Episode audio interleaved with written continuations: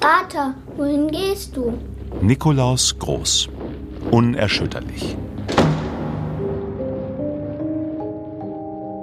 Kaleidoskop eines bewussten Lebens, das im politischen Widerstand am Galgen endete. In der gnadenlosen und menschenverachtenden Zeit des Dritten Reiches.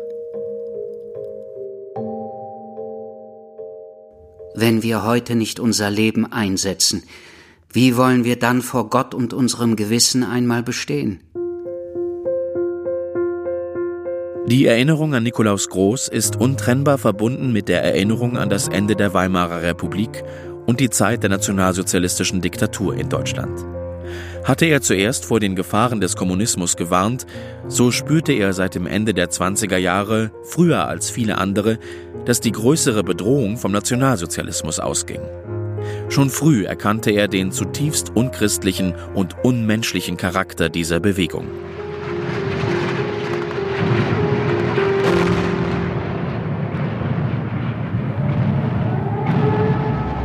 Diese Einschätzung ist vermutlich auch entscheidend für seine Kontakte mit den Kreisen des Widerstandes gegen den Nationalsozialismus. Im sogenannten Kölner Kreis hatte er sich selbst schon an den Überlegungen zur Neugestaltung Deutschlands in der Zeit nach dem Ende des Dritten Reiches beteiligt. Sein enger Vertrauter dabei Bernhard Letterhaus, durch seine Gewerkschaftsarbeit und die damit verbundenen Reisen leistete er wertvolle Kurierdienste zwischen den verschiedenen Widerstandsgruppen und kannte auch die Pläne für das Attentat vom 20. Juli 1944. Es folgt der Nachrichtendienst. Mordanschlag gegen den Führer. Der Führer unverletzt. Der Führer selbst hat außer leichten Verbrennungen und Prellungen keine Verletzungen erlitten.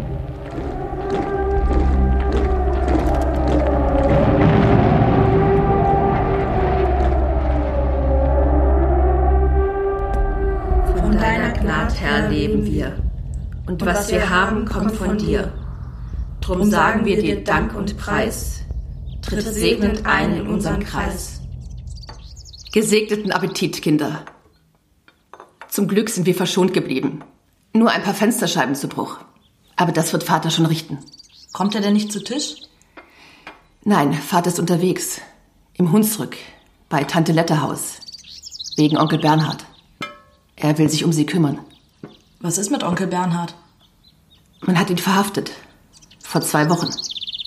Das Attentat. Das macht mir Angst. So viele Verhaftungen. Die werden sich übel rächen.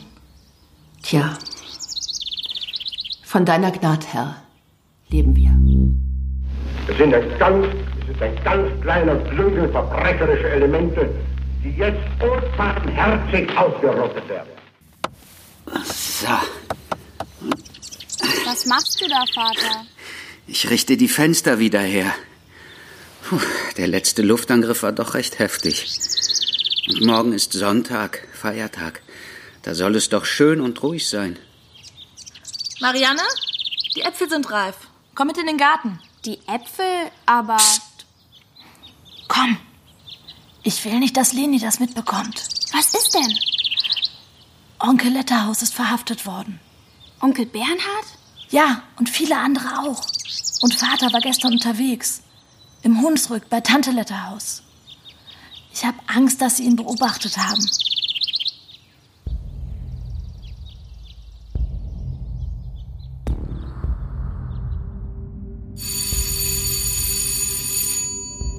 Vater, da sind zwei Männer, die wollen zu dir. Nikolaus Groß? Der bin ich. Nikolaus Groß, wir müssen Sie sprechen. Allein. Ah, verstehe. Kommen Sie bitte. Was sind das für Männer? Ich hab's dir doch gesagt. Was wollen die? Kinder, auf Wiedersehen, Kinder. Ich weiß noch nicht, wann ich wiederkomme. Sag Mutter, sie soll sich keine Sorgen machen. Vater, wohin gehst du? Gestapo-Dienststelle, LD-Haus.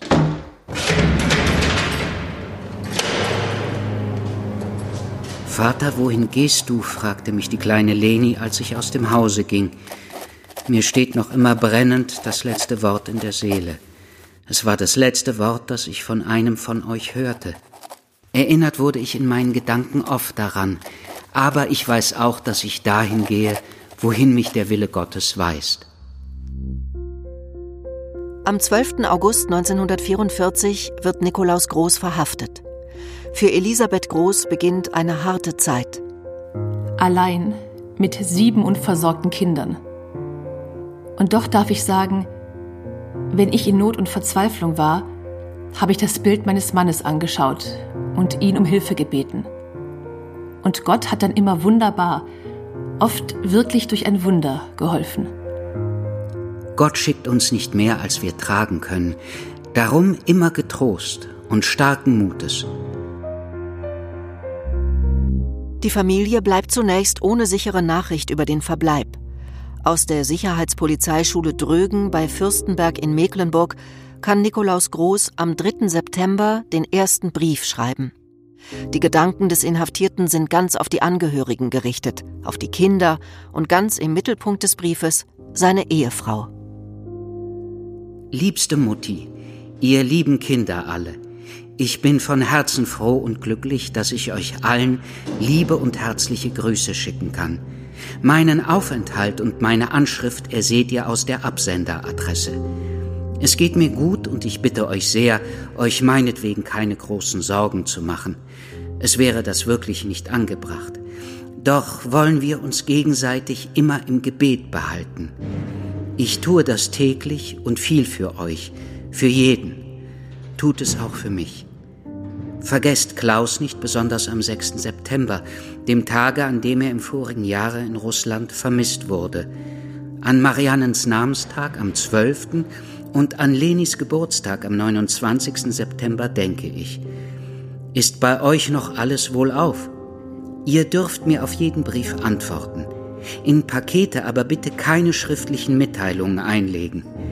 In der nächsten Woche hoffe ich, euch erneut schreiben zu können zweimal in der Woche, zum Dienstag und Freitag. Hat Marianne auf dem Karlswerk angefangen und hat Elisabeth ihr Pflichtjahr begonnen? Wie geht es Bernie und Michael? Was machen Alex, Bernhard und Leni? Ist Leni noch zu Hause oder bei der Tante in Kupferdreh?